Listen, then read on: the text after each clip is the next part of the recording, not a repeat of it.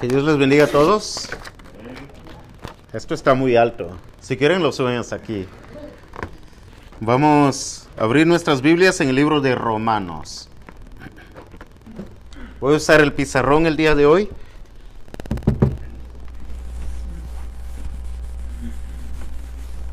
Solo para poner una línea. Quizá nos va a ayudar a comprender un poquito más.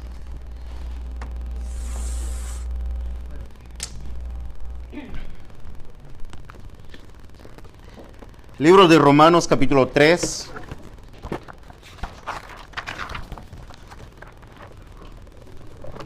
Versículos 21 al 31. Romanos 3, 1 al 31. No 1 al 31, 21 al 31. Al principio del año comenzamos esta serie del libro de Romanos y de hecho le titulamos Romanos. ¿okay? Uh, ya vimos las primeras dos lecciones, uh, la primera y la segunda, uh, basándonos en el capítulo 1 y capítulo 2 de Romanos, y hablábamos sobre cómo puedo estar bien delante de Dios, o más que nada la pregunta era, ¿cómo estoy ante Dios? En esas clases, en esas enseñanzas bíblicos, bíblicas, hablábamos de cómo es que Dios o como el apóstol Pablo menciona a Dios y dice que nadie, absolutamente nadie, tiene excusa de que diga yo no conozco a Dios, porque Dios se ha revelado por medio de dos cosas, ¿ok? Dios se ha revelado y todos le pueden conocer por medio de dos cosas, según el apóstol Pablo en el libro de Romanos. La primera es por medio de la creación. ¿Ok? Por medio de la creación podemos ver la existencia de Dios, cómo todo está perfectamente ordenado. Le decía ayer a alguien, incluso nuestro cuerpo es un universo el cual está perfectamente ordenado.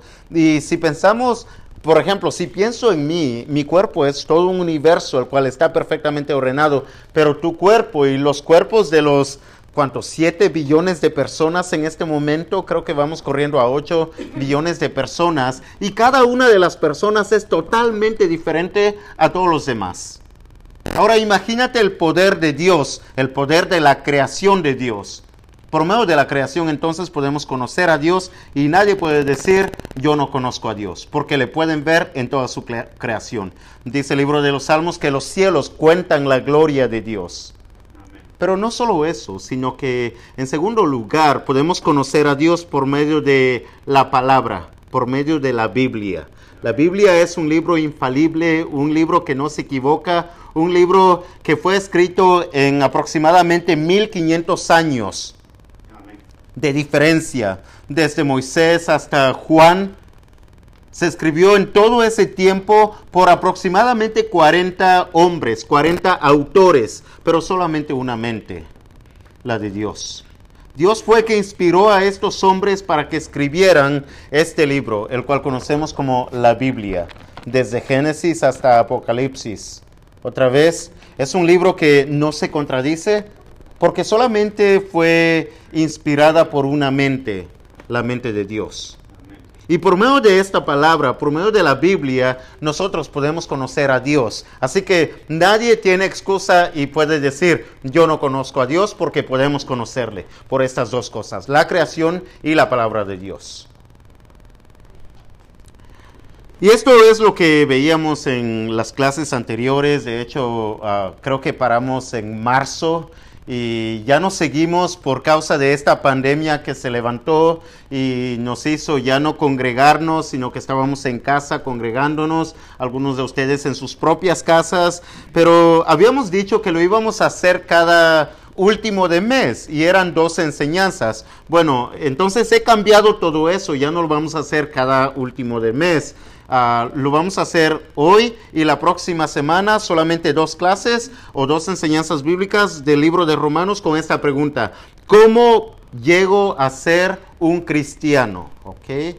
¿Cómo llego a ser un cristiano? Pero el día de hoy vamos a poner la fórmula que Dios pone, que Dios usa para que nosotros podamos llegar a ser un cristiano. La próxima semana vamos a hablar sobre los pasos de cómo yo puedo llegar a ser un cristiano. Pero primero vamos a, a ver lo que Dios hizo para que nosotros tengamos este gran privilegio de llegar a ser cristianos. ¿Ok? Es lo que vamos a estar haciendo entonces el día de hoy. Recuerden que el propósito de todo el libro de Romanos es uno solo. Que todos, toda la gente, todos nosotros, decía esto. Si ustedes leen el libro de Romanos, eso te va a llevar a tener una buena relación con Dios, entre tú y Dios, entre yo y Dios. Ese es el propósito del libro de Romanos, para que lleguemos a tener esa buena relación entre Dios y yo. Si hablamos de eso, en el principio estaba la creación, o Dios creó todas las cosas. En el principio Dios no solamente creó todas las cosas, sino que también creó a Adán del polvo de la tierra. Todos saben eso, ¿cierto? Y también no solo a Adán, sino a la mujer de la costilla de Adán. Sacó una costilla e hizo una mujer, la cual llamó Eva. Entonces, en el principio de la creación estaba Adán y Eva. Eran solamente dos, pero estos dos tenían una perfecta relación con Dios. Una muy buena relación con Dios. Después pasó el tiempo y Dios les dijo, desde el principio, de todo árbol pueden comer pero hay un árbol, el cual es el árbol de la ciencia del bien y del mal. Ese árbol no lo pueden comer. Solamente ese mandamiento les dio Dios. De ese árbol no lo coman. Porque del día que de él comieren, dice Génesis, ciertamente van a morir. El día que coman de este fruto, perecerán. Entonces, ¿Qué es lo que hicieron ellos? Comieron del fruto. Y es cuando podemos decir que entra el pecado. Antes de que ellos comieran el fruto que Dios les dijo no comieran, Adán y Eva tenían una perfecta relación con Dios, ¿cierto? Pero en el momento que desobedecen a Dios, en el momento que ya no hacen la voluntad de Dios, sino hacen su propia voluntad, es entonces que entra el pecado. Y lo que hace el pecado es que destruye esa relación que había entre Dios y la humanidad, entre Dios y Adán, entre Dios y Eva, entre Dios y el hombre. Es lo que hace el pecado. Los separa entre Dios y ellos. Y esa separación es lo que llamamos muerte. Desde entonces, ¿recuerdan lo que Dios les dijo? No coman de este árbol porque el día que de él coman ciertamente morirán. Ellos desobedecieron y pecaron y comieron y por eso murieron. No porque Dios quiso que murieran, Ah, yo sé que hay otras preguntas, surgen preguntas tales como, pero ¿por qué Dios puso el árbol? Otras de las preguntas es, ¿por qué Dios creó al diablo, a Satanás? ¿Por qué los creó? Bueno, la, la respuesta para todas esas preguntas es una sola. Dios dio al hombre voluntad, libre albedrío. Así que Dios pone el árbol para decirle al hombre, mira, este es el mandamiento, no comas de ellos, pero al final tú puedes hacer lo que quieras. Tú decides. Si quieres tener esa relación entre tú y yo, solamente no comas. Si no quieres tener esta relación entre tú y yo, come. Pero el día que de él comas, tú y yo nos vamos a separar y tú vas a estar muerto delante de mí. Aunque no físicamente, pero había se había destruido esa relación y eso es lo que llamamos muerte espiritual. ¿Ok? Ok, muy bien.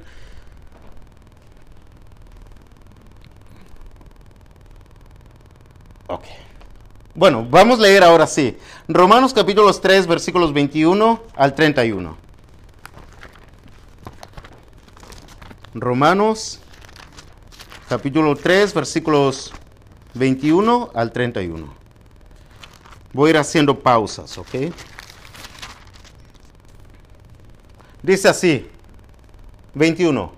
Pero ahora, aparte de la ley, ok, muy bien.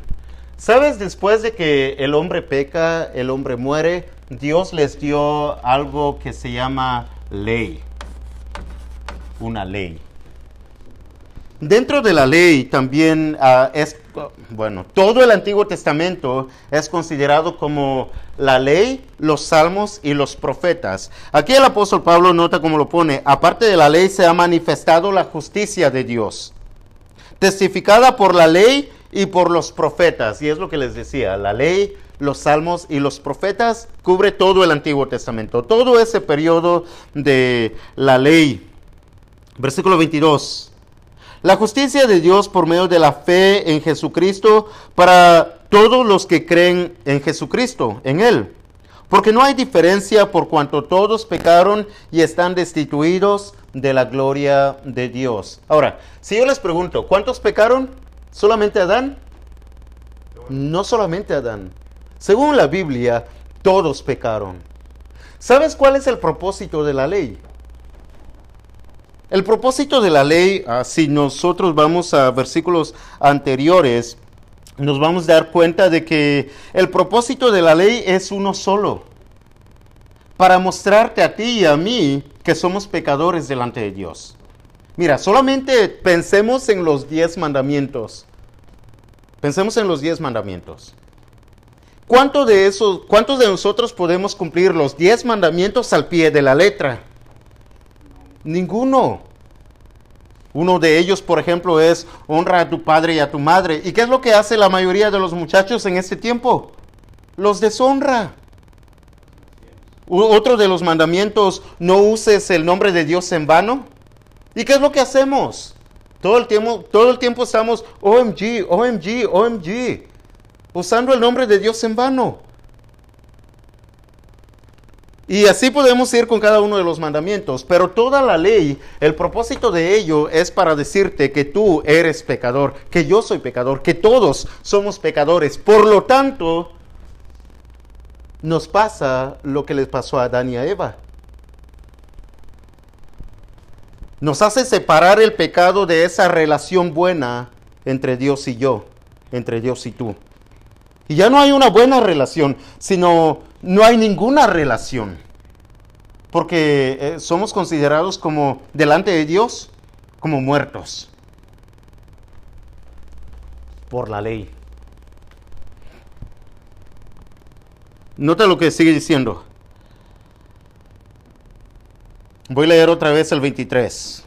Por cuanto todos pecaron y están destituidos de la gloria de Dios, siendo justificados gratuitamente por su gracia mediante la redención que es en Cristo Jesús, a quien Dios puso como propiciación por medio de la fe en su sangre para manifestar su justicia a causa de haber pasado por alto en su paciencia los pecados pasados. ¿Sabes que estas son las buenas noticias? Las buenas noticias no es que nosotros nos quedemos en esa mala relación con Dios, en pecado, sino que Dios, dice la palabra de Dios, que mandó a su Hijo, a los que creen en Él, la fe en Jesucristo, para que sean gratuitamente justificados por su sangre. Entonces, lo que Dios hace es que manda al Señor Jesús. Hay dos palabras, bueno, de hecho hay tres palabras que vamos a estar usando en estos momentos. La primera es justificación. Porque nota lo que dice el 24 siendo justificados gratuitamente por su sangre. ¿Qué significa esto, esta palabra, justificación? Bueno, justificación es cuando se te declara no culpable. No culpable de tu pecado, no culpable de tu maldad. Es como que si debes algo y viene alguien y paga tu deuda. ¿Quién está endeudado aquí? Espero que nadie. Pero pensé que alguien iba a levantar la mano. Pero supongamos que tienes una deuda muy grande que no puedes pagar. Viene alguien con mucho amor y conoce tu problema y simplemente paga tu deuda. ¿Cómo te sentirías? Yo me sentiría bien. Bueno, es precisamente lo que Jesús hace. Nosotros teníamos esta gran deuda que no podíamos pagar, este grande problema que es el pecado. Y viene Jesús. Y por medio de Jesús nosotros podemos ser justificados de todos nuestros pecados de tal manera que nos podemos poner delante de la presencia de Dios y Dios ya no nos ve como muertos, como pecadores, sino como limpios, justificados. Y cuando nosotros hacemos eso, es entonces que vuelve esa buena relación entre tú y Dios. Ya no hay una mala relación, ya no estás muerto, sino que ahora puedes ser considerado o puedes ser declarado como no culpable. ¿Cuándo pasa esto? Bueno, en el momento que Jesús derrama su sangre en la cruz del Calvario, es entonces que pasa eso. ¿Saben lo que hacían en el Antiguo Testamento? Cuando, Levíticos 4, cuando uno reconocía que había pecado, entonces tenía que traer un becerro, una vaca joven, tenía que traer un becerro sin defecto, un becerro limpio, un buen becerro. Y tenía que traerlo y lo traía a la puerta del tabernáculo y venía el sacerdote y el que había reconocido que tenía pecado, entonces lo que hacía es que ponía su mano sobre la cabeza del becerro y lo que hacía el sacerdote es que degollaba el becerro y su sangre era derramado. Entonces su sangre en un contenedor se agarraba, se tomaba y lo llevaban al lugar donde se, se presentaba delante de Dios para expiación de los pecados de aquella persona. Ahora, tú puedes pensar y decir, pero ¿qué tiene que ver el becerro? ¿Qué culpa tiene el becerro? Pobre animal. Si el culpable es la persona, no el becerro, no un animal. Bueno, se tenía que hacer eso porque una persona con deuda no puede pagar tu deuda, ¿cierto? Una persona que está endeudada, ¿cómo puede pagar mi deuda? No puede, porque tiene que primero pagar su deuda. Pero una persona limpia, una persona que no tiene deudas, que tiene mucho dinero, o en este caso una persona que no tiene pecado, en este caso un becerro, sí puede justificar los pecados de aquella persona que había reconocido su pecado. Ahora, en el momento que Jesús muere, los judíos rápidamente al escuchar esto podían comprender y decir, wow, Jesús es aquel becerro que ellos hacían. Al derramar Jesús su sangre, eso ahora nos limpia de nuestros pecados. Y cuando el judío comprendía esto, se compungía de corazón y podía venir ante Jesús y era como que pusiera su mano sobre su cabeza mientras derramaba su sangre y su pecado era justificado. Ahora podía presentarse delante de Dios con esa buena relación como hijo de Dios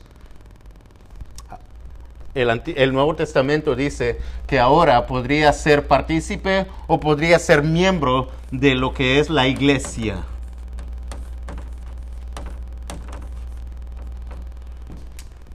entraba en la iglesia y ahí es donde uno puede tener esa buena relación entre Dios y el hombre. Y es de esa manera que uno puede llegar a ser cristiano. Es el medio que Dios puso. También se usa esta otra palabra, si ustedes notan, por ejemplo, el 25. Bueno, de hecho, el 24 dice, siendo justificados gratuitamente por su gracia, lo que Jesús hizo, mediante la redención que es en Cristo Jesús, y sigue diciendo, a quien Dios puso como propiciación por medio de la fe en su sangre. Voy a poner otro ejemplo. En el día o en el tiempo de los romanos, en el tiempo que se está escribiendo esto, que el apóstol Pablo viene y escribe esto, ah, se vendían esclavos. Todos sabemos eso, ¿cierto? En el tiempo de los romanos vendían esclavos y todo eso, en esos tiempos. Bueno, ah, viene el apóstol Pablo y usa esas palabras que los judíos y aquellos que podían leer esta carta podían entender perfectamente. Y lo que está diciendo es prácticamente esto. Mira, cuando se vendían un esclavo, lo que hacían es que venía el amo que tenía esclavos y los traía a la calle, a las calles o a las plazas. Y lo que hacía ahí es que los desnudaba no para vergüenza ni para humillarlos para nada, lo hacía con un propósito, para que viniera la gente o los posibles compradores y los examinara y viera que no tuviera ningún defecto, que era un hombre o mujer sana. Por eso. Entonces ah, ellos probablemente de esa manera se animaban a comprarlos y viene el apóstol Pablo y usa precisamente esas palabras mediante la redención. Sabes que Jesús hace exactamente eso. Cuando Jesús lo crucificaron, cuando lo pusieron en la cruz, dice la palabra de Dios que lo desnudaron.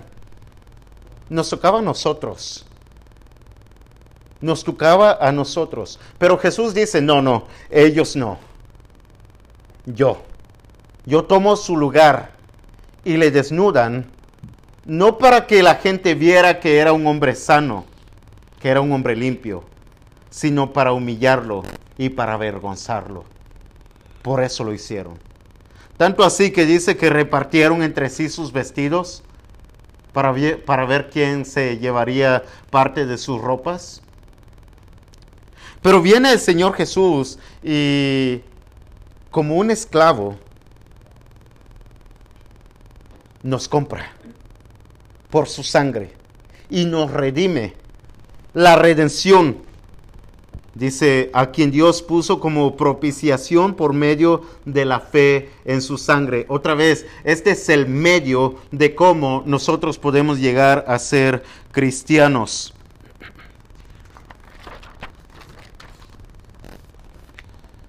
Voy a terminar. Voy a terminar. Pero pongan atención. Lo que acabamos de hacer es esto. Voy a añadir algo más. en las dos enseñanzas anteriores hablábamos de que Dios, el Señor Jesús, está preparando o ha preparado una ciudad para todos aquellos que han sido justificados puedan entrar en esta ciudad santa, la nueva Jerusalén, la ciudad celestial. Pronto Jesús vendrá. Ese es ese día que nosotros vamos a entrar al cielo, al cielo mismo, a morar y a tener esta buena relación con Dios por toda la eternidad. Pero antes, nota lo que acabamos de hacer. Esta historia se repite en cada una de nuestras vidas en el momento que nosotros fuimos creados en el vientre de nuestra madre? Pasaron aproximadamente nueve meses y nacimos, ¿cierto? Desde este momento, así como Adán y como Eva, no tenemos pecado. Y pasa un año, pasan cinco años, pasan seis, siete, probablemente ocho años. Y somos unos niños, unos bebés sin pecado teniendo esta buena relación entre Dios y nosotros desde la creación. Pero se llega el momento en que tú ya tienes conciencia, tú ya tienes una mente más abierta y ya comienzas a decidir por tu propia voluntad, ya comienzas a conocer el bien y el mal y ya tomas decisiones por ti mismo. Y cuando conoces el bien, y haces el bien, todavía podemos decir que tienes una buena relación con Dios. Pero en el momento que comienzas a decidir hacer lo malo, es cuando pecas. Y ya no es culpa de Adán, ya no es culpa de Eva, ya es tu voluntad. Ya es ese libre albedrío que tú decides pecar. Y desde ese momento está separado de Dios. Ha entrado la muerte espiritual. Y mucha gente puede vivir 20 años, 30 años, 40 años, 50 años y delante de Dios están muertos. Hasta que reconocen que tienen pecado y quieren ser justificados delante de Dios, pero para eso tiene que haber ese contacto entre la sangre de Jesús y tú, para que te pueda limpiar de todos tus pecados. Pero de otra manera, si no haces eso, tú sigues viviendo en un estado de muerte, muerte espiritual. No hay una buena relación entre Dios y tú. Cuando tú, ah, digamos, te bautizas, es entonces que ahora sí tienes vida y llegas a ser un, buen, un cristiano delante de Dios. Pero para eso hay esa condición. Necesitas ser justificado. Necesitas, tus pecados necesitan ser lavados. Necesitan ser limpios. Necesitas ser redimido. Y esto pasa en el bautismo. Es entonces que comienzas a vivir dentro de la iglesia y solamente estos irán al cielo. La pregunta es esta. ¿Sigues viviendo en este estado o has pasado de muerte a vida por medio de la sangre de Jesús? Y por lo tanto ahora tienes esperanza del cielo. Si no has reconocido aún que necesitas tener una buena relación entre Dios y tú, necesitas limpiarte de tus pecados, hey, hoy es el día. Hoy es el día de reconocer eso.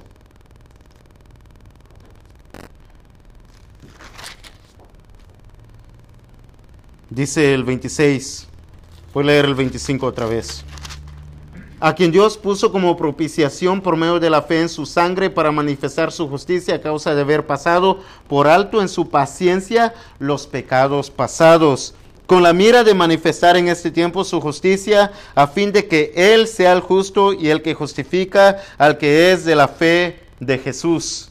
¿No quieres ser justificado? No es algo que nosotros hemos hecho, es algo que Dios ha hecho por nosotros. Nota lo que sigue diciendo. ¿Dónde pues está la jactancia? Queda excluida. ¿Por cuál ley? ¿Por la de las obras? No, sino por la ley de la fe. Concluimos pues que el hombre es justificado por fe sin las obras de la ley.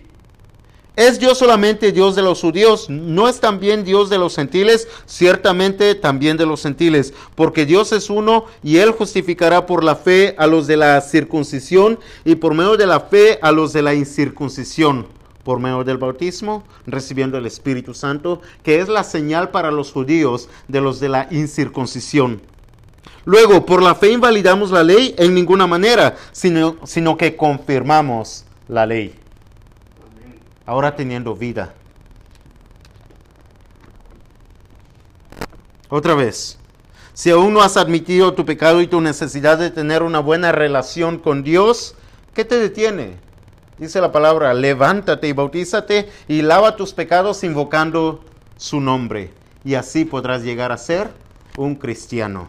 Tener una buena relación con Dios. Vamos a cantar el himno de invitación y con este himno ah, te invitamos a que si no lo has hecho, lo hagas el día de hoy. Himno número 123.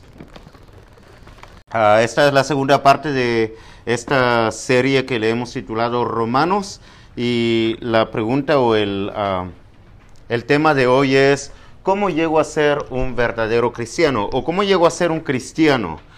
Ah, vamos a estar basándonos en el libro de Romanos capítulo 4, versículos uh, del 1 en adelante y capítulo 5 del 1 en adelante también. Obviamente son dos capítulos, así que no lo vamos a ver versículo por versículo, lo voy a tratar de resumir en, este, en esta enseñanza bíblica.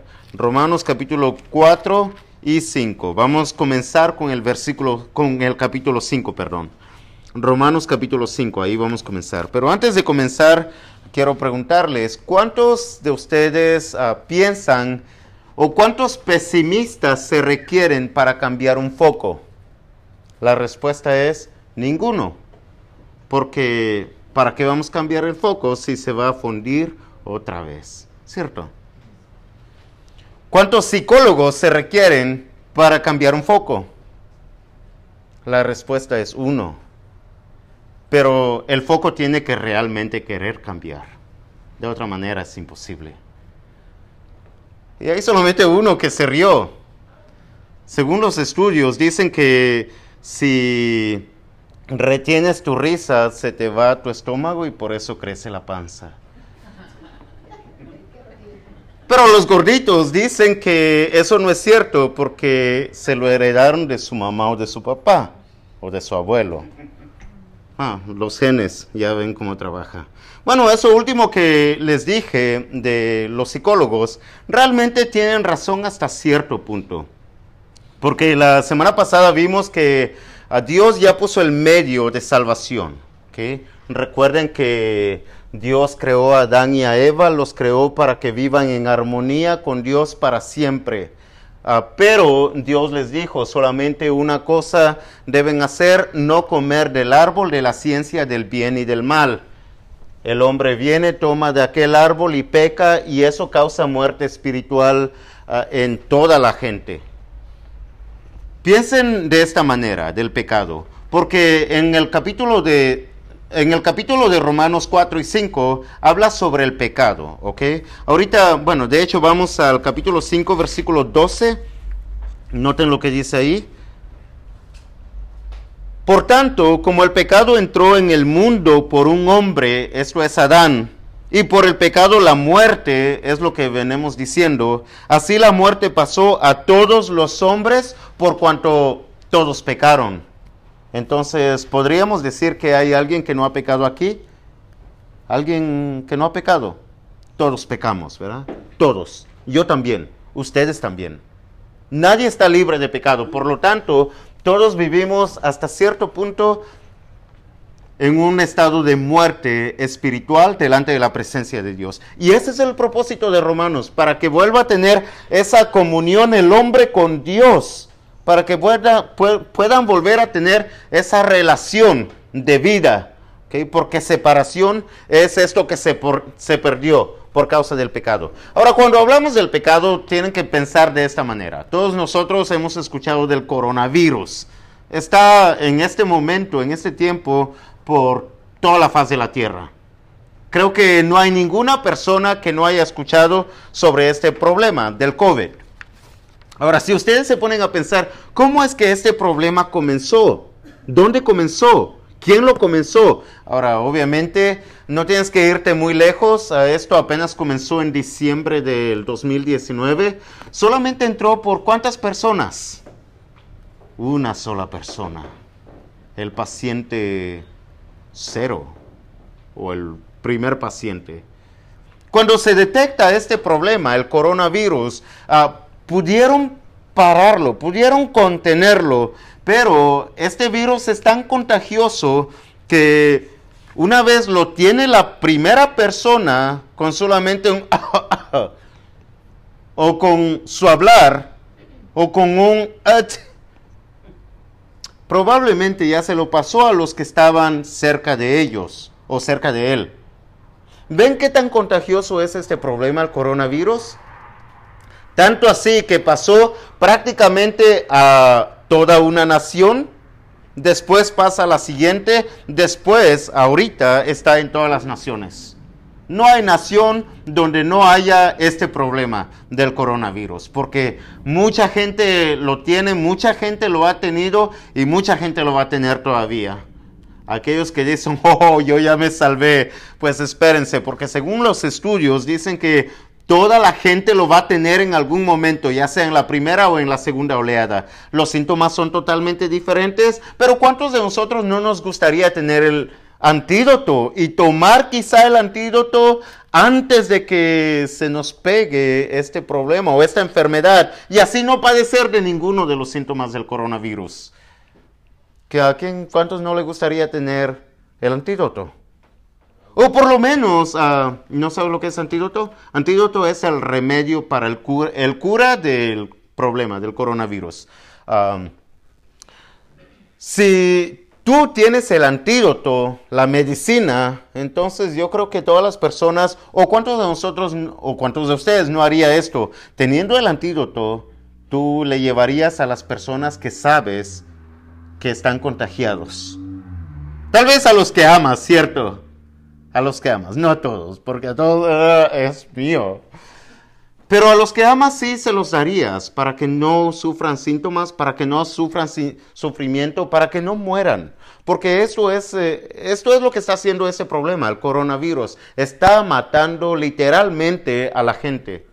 Entonces, el antídoto es muy necesario, ¿o no? Bueno, pensando que el pecado, ah, comparándolo con el coronavirus, es igual. Dice la Biblia, otra vez, ah, el versículo que acabamos de leer, el pecado entró en el mundo por cuántas personas? Uno solo. Y así cuando entró el pecado en Adán, pasó también. ¿Ven qué tan contagioso es el pecado? Es tan contagioso que una vez tú tienes contacto con ello, te contamina. Todo. De tal manera que delante de Dios te mata. A menos que tengas el antídoto, vives en un estado de muerte delante de la presencia de Dios. Pero, como veíamos la semana pasada, Dios dio la solución. En quien tenemos redención, en quien tenemos justificación de pecados, de, tal manera que todos aquellos que obedecen, todos aquellos que quieren realmente nacer de nuevo o tener una nueva oportunidad o tener la solución para este problema, no del coronavirus, sino del pecado, porque el pecado es un problema más grande que el COVID. Y ha pasado a todos los hombres. Lo bueno es que tenemos el antídoto. Dios ya puso el medio, Dios ya puso la sanación el antídoto. Y es el Señor Jesús.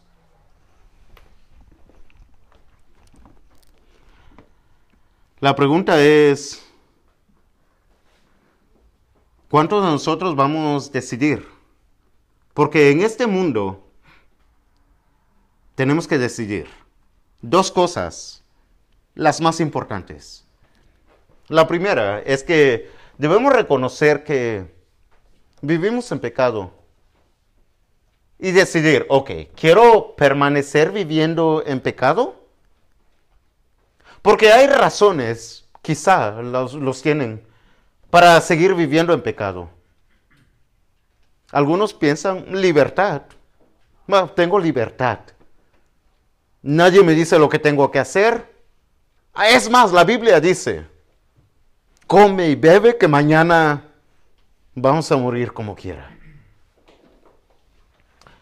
decido seguir viviendo de esta forma o decido tomar el antídoto y paso de un estado de muerte a un estado de vida. Recuerden esto, Dios ya hizo su parte y nos mandó el antídoto, nos mandó a Jesús en quien tenemos justificación de pecados. Pero para eso necesitamos poner de nuestra parte y nuestra parte es simplemente decidir.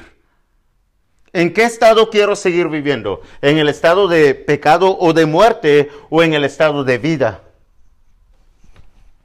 Es una decisión totalmente voluntaria. Porque así como el pecado entró por un hombre, también esta sanación entró por un hombre. Nota lo que dice aquí mismo capítulo 5 versículos 18 al 21, voy a leerlo. Romanos 5, 18 al 21 dice así, así que como por la transgresión de uno vino la condenación a todos los hombres, de la misma manera por la justicia de uno vino a todos los hombres la justificación de vida. Está Adán y está el Señor Jesús. Adán trajo muerte. Jesús trae vida. Necesitas decidir. Es como dos equipos. ¿A quién le gusta estar en el equipo ganador? A mí me gusta estar en el equipo ganador. ¿Soy el único? No, yo, todos, yo creo que todos, ¿verdad? El equipo de Adán, estar en ese equipo es ser perdedor. Y los perdedores, todo el equipo es perdedor. Estar en el equipo de Jesús es ser el ganador. Pero la decisión es de cada uno de nosotros. Los que deciden en qué equipo estar es en cada uno de nosotros. Nota lo que sigue diciendo, versículo 20. Pero la ley se, se, introdujo para que el pecado abundase, mas cuando el pecado abundó, sobreabundó la gracia. Y es lo que trajo el Señor Jesús. Para que así como el pecado reinó para muerte, así también la gracia reine por la justicia para vida eterna mediante Jesucristo, nuestro Salvador, nuestro Señor. Así que otra vez, conociendo esto, sabiendo esto, necesitamos tomar la decisión. Porque otra vez, Dios ya hizo su parte, ahora nos toca a nosotros hacer nuestra parte. Bueno, de acuerdo a lo que la Biblia enseña, nosotros ya que escuchamos el Evangelio de Salvación, ya, es que, ya que escuchamos sobre la vida del Señor Jesús, cómo vivió sin pecado, cómo le tomaron, lo mataron en la cruz, cómo lo bajaron de la cruz, le sepultaron, cómo sellaron su sepulcro, y cómo al tercer día resucita. Ese es el Evangelio de Salvación. Si ya escuchamos eso, nos toca ahora creer. ¿Realmente creo que Jesús es el Hijo de Dios? ¿Realmente creo que Jesús murió por mí en vez de mí? Vivió una vida justa y se entregó para limpiar mi pecado, para justificarme delante de Dios. Ahora, si no crees, bueno, puedes seguir viviendo de esta manera, no hay ningún problema. Nada esa fuerza. Nadie te va a traer uh, un, un arma y decir, tienes que creer. No, pero recuerda, tú vives en este estado porque tomando esto es otro estado, un estado de vida.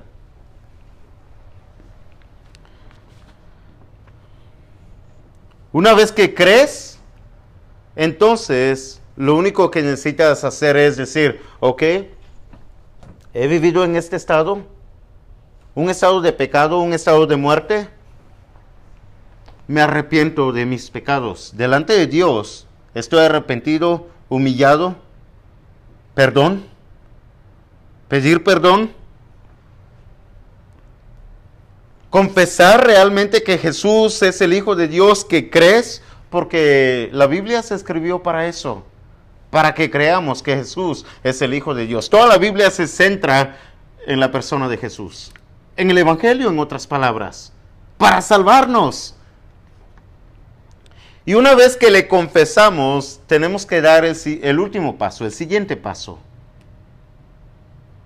el bautismo. Es el último paso de salvación, ¿ok? Y cuando damos el, o cuando tomamos este paso de bautizarnos, lo que estamos haciendo es realmente naciendo de nuevo. Ahora ya no para la muerte, para el pecado, sino para la vida, para la justicia. Sabes que mucha gente cuando el apóstol Pablo enseñaba esto no creía, no creyó. Y está bien. Así como ustedes, tal vez algunos de ustedes, no creen. Y está bien. Recuerden, es una decisión que cada uno de nosotros tiene que tomar. Bueno, lo que hizo el apóstol Pablo entonces es que vio que la gente no creía y trajo un ejemplo vivo, un ejemplo el cual los judíos admiraban, admiraban bastante. ¿Cuántos de ustedes han escuchado a Abraham? Abraham. Creo que todos hemos escuchado a Abraham. ¿Sabes que Abraham se le conoce como el padre Abraham? ¿Sabes por qué se le conoce como el padre Abraham? Por su fe. Por la fe de Abraham. Porque mayor fe que la de Abraham no hay. Y alguno puede decir, pero ¿por qué tuvo feo? ¿Por qué fue justificado de tal manera si Abraham también era pecador? En algún momento también vivió en ese estado de muerte. Es cierto. De hecho, en cierta ocasión viene a Egipto y le preguntan a Abraham, esta mujer, Sara, ¿quién es? Y él miente y dice, es mi hermana, cuando era realmente su esposa. ¿Ven lo cobarde que es Abraham? ¿Sabes por qué mintió? porque tuvo miedo si dijera que es mi esposa y el rey faraón o el rey de Egipto la quería como esposa o la quería como su mujer, tuvo miedo de que lo mataran a él. Entonces decidió decir, es mi hermana. Pero entonces lo que causó es que se convirtiera eso en un problema. Porque ahora sí, el rey puede venir y tomar a su hermana como su esposa. El cual está mal delante de Dios. Si ven que Abraham, ¿cuál fe? Si era un miedoso, si era un cobarde, ¿por qué padre Abraham? Mira, llegó a ser tan el padre Abraham que no sé cuántos de ustedes han escuchado, en esta vida todos vamos a morir, ¿verdad? En algún momento. Quizá cuando tengas 80 años, quizá cuando tengas 100 años, quizá cuando tengas 120 años. Si pasas de 120 años ya estás caducado, ¿ok? Porque el número mayor es 120 años. De ahí todos los que viven más, no sé qué son. Pero en algún momento vamos a morir, todos, todos. Después de la muerte, ah, el Señor Jesús enseña que hay dos lugares, ¿se recuerdan? Un estado de muerte y un estado de vida, un estado de pecado y un estado de justificación. Sigue habiendo dos lugares. Está el Hades, el lugar donde está dividido en dos lugares, se le llama un lugar el lugar de tormento y el otro lugar, ¿sabes cómo se le llama? el seno de Abraham. Abraham llegó a ser un personaje tan importante que después de la muerte se le da el lugar donde viven estos de aquí en justicia, en vida, en Jesús. Se le da ese lugar como el seno de Abraham. Lleva su nombre. Así de importante llegó a ser Abraham. ¿Cuántos de nosotros no quisiera tener ah, algo así como después de, esta vida, tener un lugar donde diga el lugar de Artemio? O pon, quita mi nombre y pon tu nombre. ¿Verdad que suena muy importante, así como, wow? El seno de Abraham, el lugar de Abraham. Y ahí van todos los justos, todos los que viven en Jesús, todos los que están en ese estado de vida. Ahora, ¿por qué llega a ser un personaje tan importante Abraham si era un miedoso, si era un mentiroso, si era un cobarde? ¿Por qué? ¿Sabes que Dios lo, lo justificó desde antes? Alguno puede decir, oh, fue desde que fue circuncidado. No, es como dos capítulos antes de eso. ¿Sabes por qué? Porque obedeció a Dios por fe. Mira, a Abraham se le dijo una sola cosa. ¿Recuerdan lo que se le dijo a, Adán? Solamente una cosa. No comas del árbol del fruto de la ciencia del bien y del mal. Punto. Adán pudo decir, ok, tengo que tomar una decisión. Quiero ese árbol, pero no la tomo porque prefiero obedecer a Dios. Y estuviera perfecto pero tenía que tomar una decisión. Optó por tomar la mala decisión. Viene Abraham y se le dice, salte de tu, de tu tierra y de tu parentela, o sea, salte de la casa de donde vives con tus padres y vete a un lugar donde se le dice, yo te voy a decir dónde y no te voy a decir ahora, te voy a decir después. ¿Cuántos de ustedes saldrían de su casa sin saber a dónde van? Yo creo que no muchos. Pero Abraham toma sus cosas, sale de su casa y se va sin saber a dónde iba. Porque se le dijo, salte de tu casa y vete a la tierra que yo te voy a mostrar. Y el obediente va y sigue su camino, su peregrinar.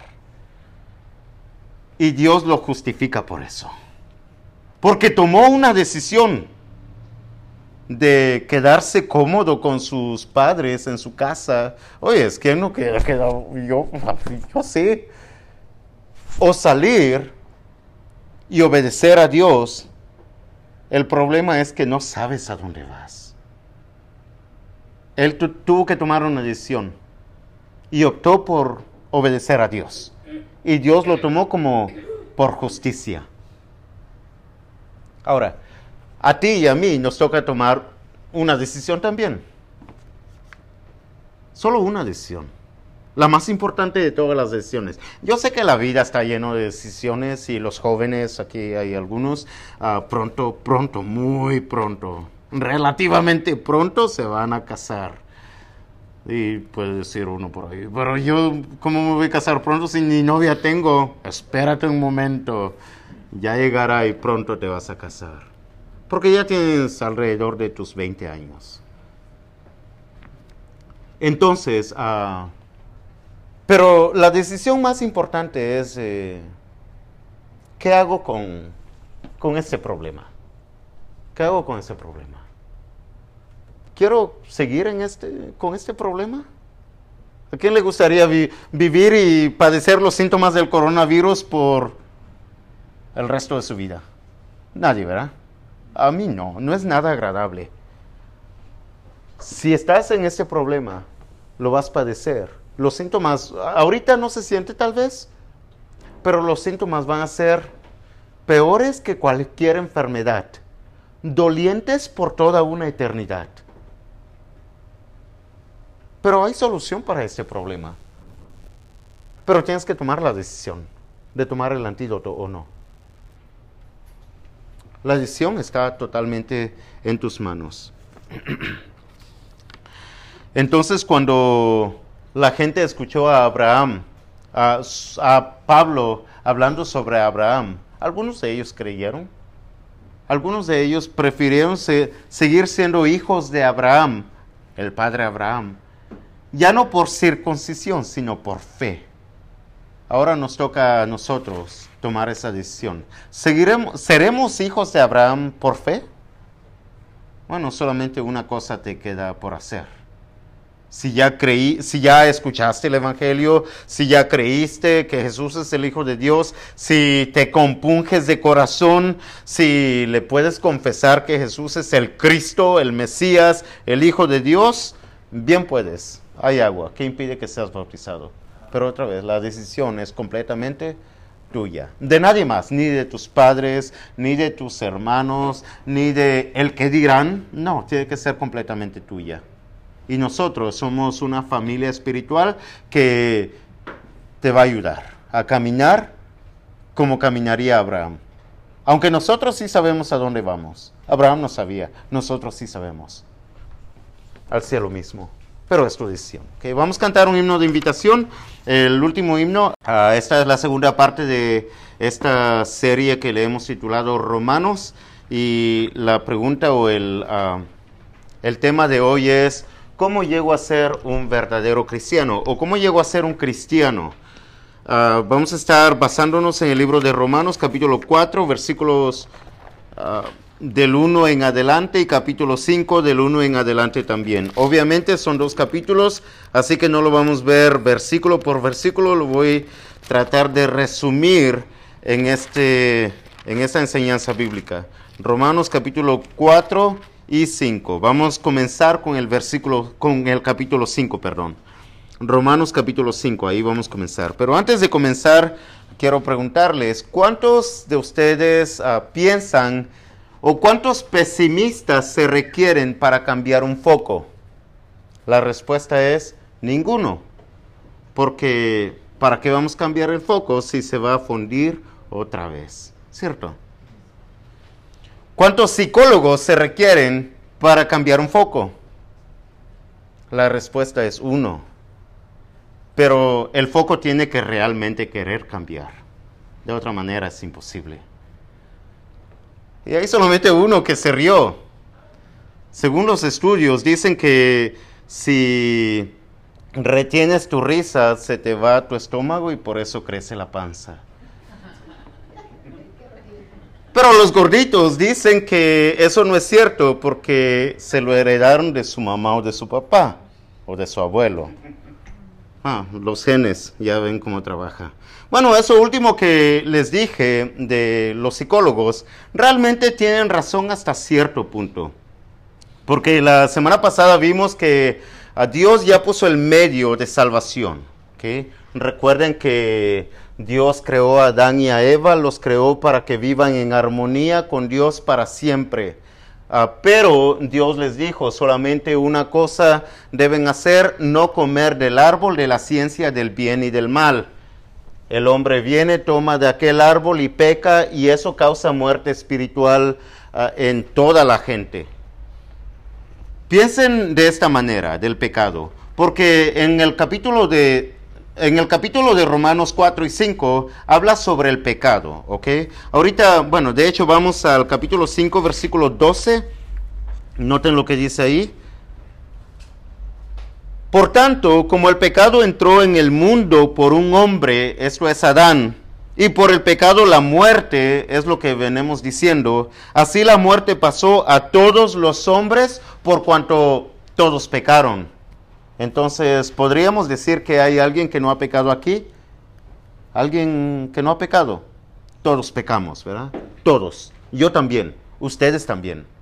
Nadie está libre de pecado. Por lo tanto, todos vivimos hasta cierto punto en un estado de muerte espiritual delante de la presencia de Dios. Y ese es el propósito de Romanos, para que vuelva a tener esa comunión el hombre con Dios para que puedan volver a tener esa relación de vida, porque separación es esto que se, se perdió por causa del pecado. Ahora, cuando hablamos del pecado, tienen que pensar de esta manera. Todos nosotros hemos escuchado del coronavirus. Está en este momento, en este tiempo, por toda la faz de la tierra. Creo que no hay ninguna persona que no haya escuchado sobre este problema del COVID. Ahora, si ustedes se ponen a pensar, ¿cómo es que este problema comenzó? ¿Dónde comenzó? ¿Quién lo comenzó? Ahora, obviamente, no tienes que irte muy lejos. Esto apenas comenzó en diciembre del 2019. Solamente entró por cuántas personas? Una sola persona. El paciente cero o el primer paciente. Cuando se detecta este problema, el coronavirus, ah, pudieron pararlo, pudieron contenerlo, pero este virus es tan contagioso que una vez lo tiene la primera persona con solamente un o con su hablar o con un probablemente ya se lo pasó a los que estaban cerca de ellos o cerca de él. ¿Ven qué tan contagioso es este problema, el coronavirus? Tanto así que pasó prácticamente a toda una nación. Después pasa a la siguiente. Después, ahorita, está en todas las naciones. No hay nación donde no haya este problema del coronavirus, porque mucha gente lo tiene, mucha gente lo ha tenido y mucha gente lo va a tener todavía. Aquellos que dicen, oh, yo ya me salvé, pues espérense, porque según los estudios dicen que Toda la gente lo va a tener en algún momento, ya sea en la primera o en la segunda oleada. Los síntomas son totalmente diferentes, pero ¿cuántos de nosotros no nos gustaría tener el antídoto y tomar quizá el antídoto antes de que se nos pegue este problema o esta enfermedad y así no padecer de ninguno de los síntomas del coronavirus? ¿Que ¿A quién, cuántos no le gustaría tener el antídoto? O por lo menos, ah, ¿no sabe lo que es antídoto? Antídoto es el remedio para el cura, el cura del problema, del coronavirus. si tú tienes el antídoto, la medicina, entonces yo creo que todas las personas, o cuántos de nosotros, o cuántos de ustedes no haría esto, teniendo el antídoto, tú le llevarías a las personas que sabes que están contagiados. Tal vez a los que amas, ¿cierto? A los que amas, no a todos, porque a todos ah, es mío. Pero a los que amas sí se los darías para que no sufran síntomas, para que no sufran sufrimiento, para que no mueran. Porque eso es, eh, esto es lo que está haciendo ese problema, el coronavirus. Está matando literalmente a la gente. Entonces, el antídoto es muy necesario, ¿o no? Bueno, pensando que el pecado ah, comparándolo con el coronavirus, es igual. Dice la Biblia, otra vez, ah, el versículo que acabamos de leer, el pecado entró en el mundo por cuántas personas? Uno solo. Y así cuando entró el pecado en Adán, pasó también. ¿Ven qué tan contagioso es el pecado? Es tan contagioso que una vez tú tienes contacto con ello, te contamina. Todo. De tal manera que delante de Dios te mata. A menos que tengas el antídoto, vives en un estado de muerte delante de la presencia de Dios. Pero, como veíamos la semana pasada, Dios dio la solución. En quien tenemos redención, en quien tenemos justificación de pecados, de, tal manera que todos aquellos que obedecen, todos aquellos que quieren realmente nacer de nuevo o tener una nueva oportunidad o tener la solución para este problema, no del coronavirus, sino del pecado. Porque el pecado es un problema más grande que el COVID. Y ha pasado a todos los hombres. Lo bueno es que tenemos el antídoto. Dios ya puso el medio, Dios ya puso la sanación. El antídoto. Y es el Señor Jesús.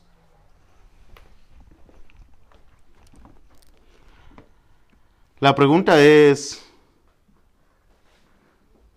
¿cuántos de nosotros vamos a decidir? Porque en este mundo tenemos que decidir dos cosas, las más importantes. La primera es que debemos reconocer que vivimos en pecado y decidir, ok, ¿quiero permanecer viviendo en pecado? Porque hay razones, quizá los, tienen, para seguir viviendo en pecado. Algunos piensan libertad. Bueno, tengo libertad. Nadie me dice lo que tengo que hacer. Ah, es más, la Biblia dice, come y bebe que mañana vamos a morir como quiera.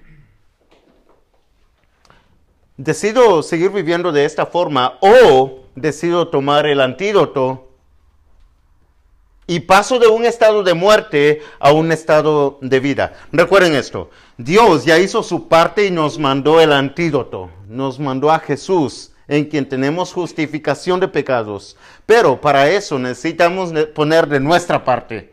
Y nuestra parte es simplemente decidir. ¿En qué estado quiero seguir viviendo? ¿En el estado de pecado o de muerte o en el estado de vida? Es una decisión totalmente voluntaria.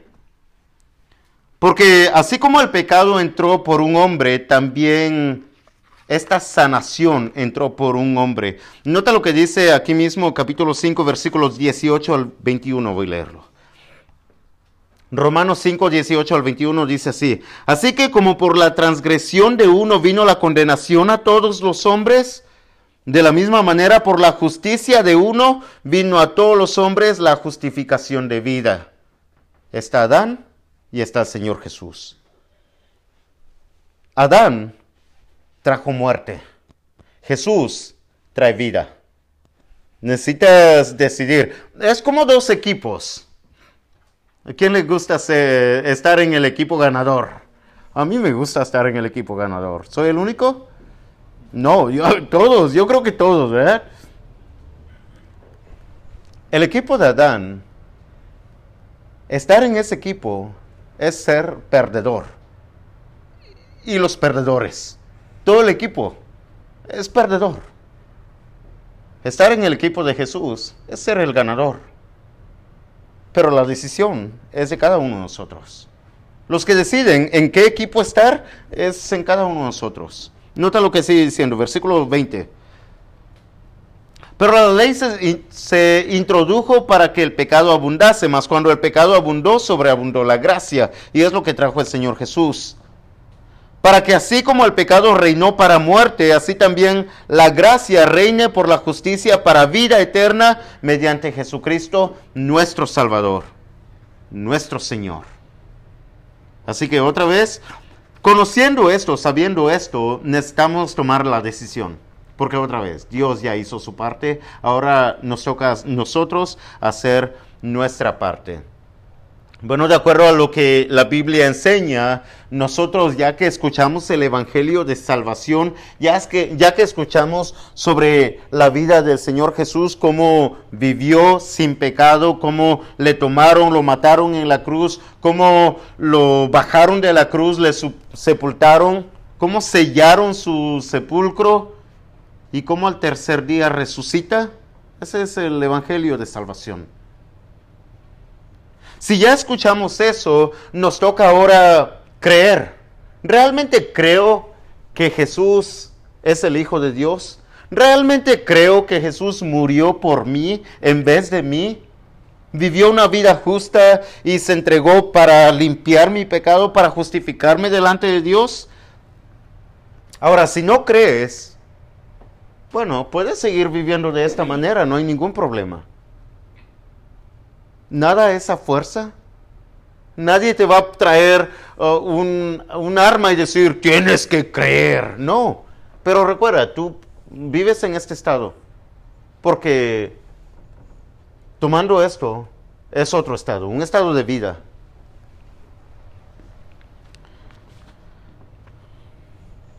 Una vez que crees, entonces lo único que necesitas hacer es decir, ok, he vivido en este estado, un estado de pecado, un estado de muerte, me arrepiento de mis pecados. Delante de Dios estoy arrepentido, humillado, perdón, pedir perdón,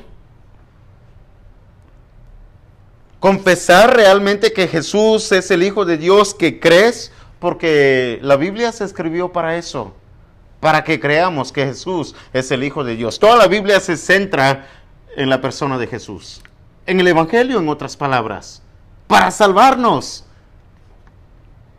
Y una vez que le confesamos, tenemos que dar el, último paso, el siguiente paso.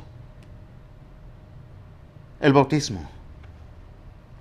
Es el último paso de salvación, ¿ok? Y cuando damos el, o cuando tomamos este paso de bautizarnos, lo que estamos haciendo es realmente naciendo de nuevo. Ahora ya no para la muerte, para el pecado, sino para la vida, para la justicia. Sabes que mucha gente cuando el apóstol Pablo enseñaba esto no creía, no creyó. Y está bien. Así como ustedes, tal vez algunos de ustedes, no creen. Y está bien.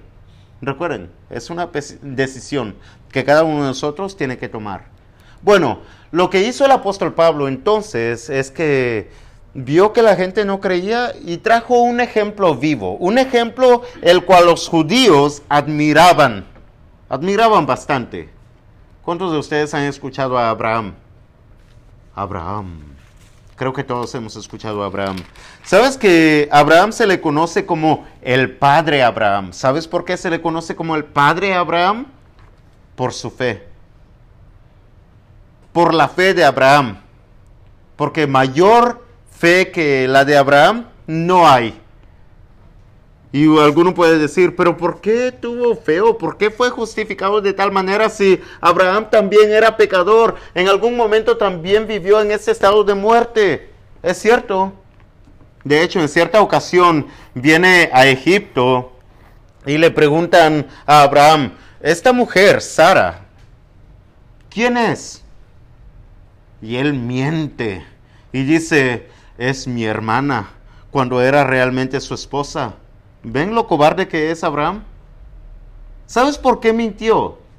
Porque tuvo miedo si dijera que es mi esposa y el rey faraón o el rey de Egipto la quería como esposa o la quería como su mujer. Tuvo miedo de que lo mataran a él. Entonces decidió decir, es mi hermana. Pero entonces lo que causó es que se convirtiera eso en un problema. Porque ahora sí el rey puede venir y tomar a su hermana como su esposa, el cual está mal delante de Dios. Si ven que Abraham, ¿cuál fe? Si era un miedoso, si era un cobarde, ¿por qué padre Abraham? Mira, llegó a ser tan el padre Abraham que no sé cuántos de ustedes han escuchado, en esta vida todos vamos a morir, ¿verdad? En algún momento. Quizá cuando tengas 80 años, quizá cuando tengas 100 años, quizá cuando tengas 120 años. Si pasas de 120 años ya estás caducado, ¿ok? Porque el número mayor es 120 años. De ahí todos los que viven más, no sé qué son. Pero en algún momento vamos a morir, todos, todos. Después de la muerte, ah, el Señor Jesús enseña que hay dos lugares, ¿se recuerdan? Un estado de muerte y un estado de vida, un estado de pecado y un estado de justificación. Sigue habiendo dos lugares. Está el Hades, el lugar donde está dividido en dos lugares, se le llama un lugar el lugar de tormento y el otro lugar, ¿sabes cómo se le llama? el seno de Abraham. Abraham llegó a ser un personaje tan importante que después de la muerte se le da el lugar donde viven estos de aquí en justicia, en vida, en Jesús.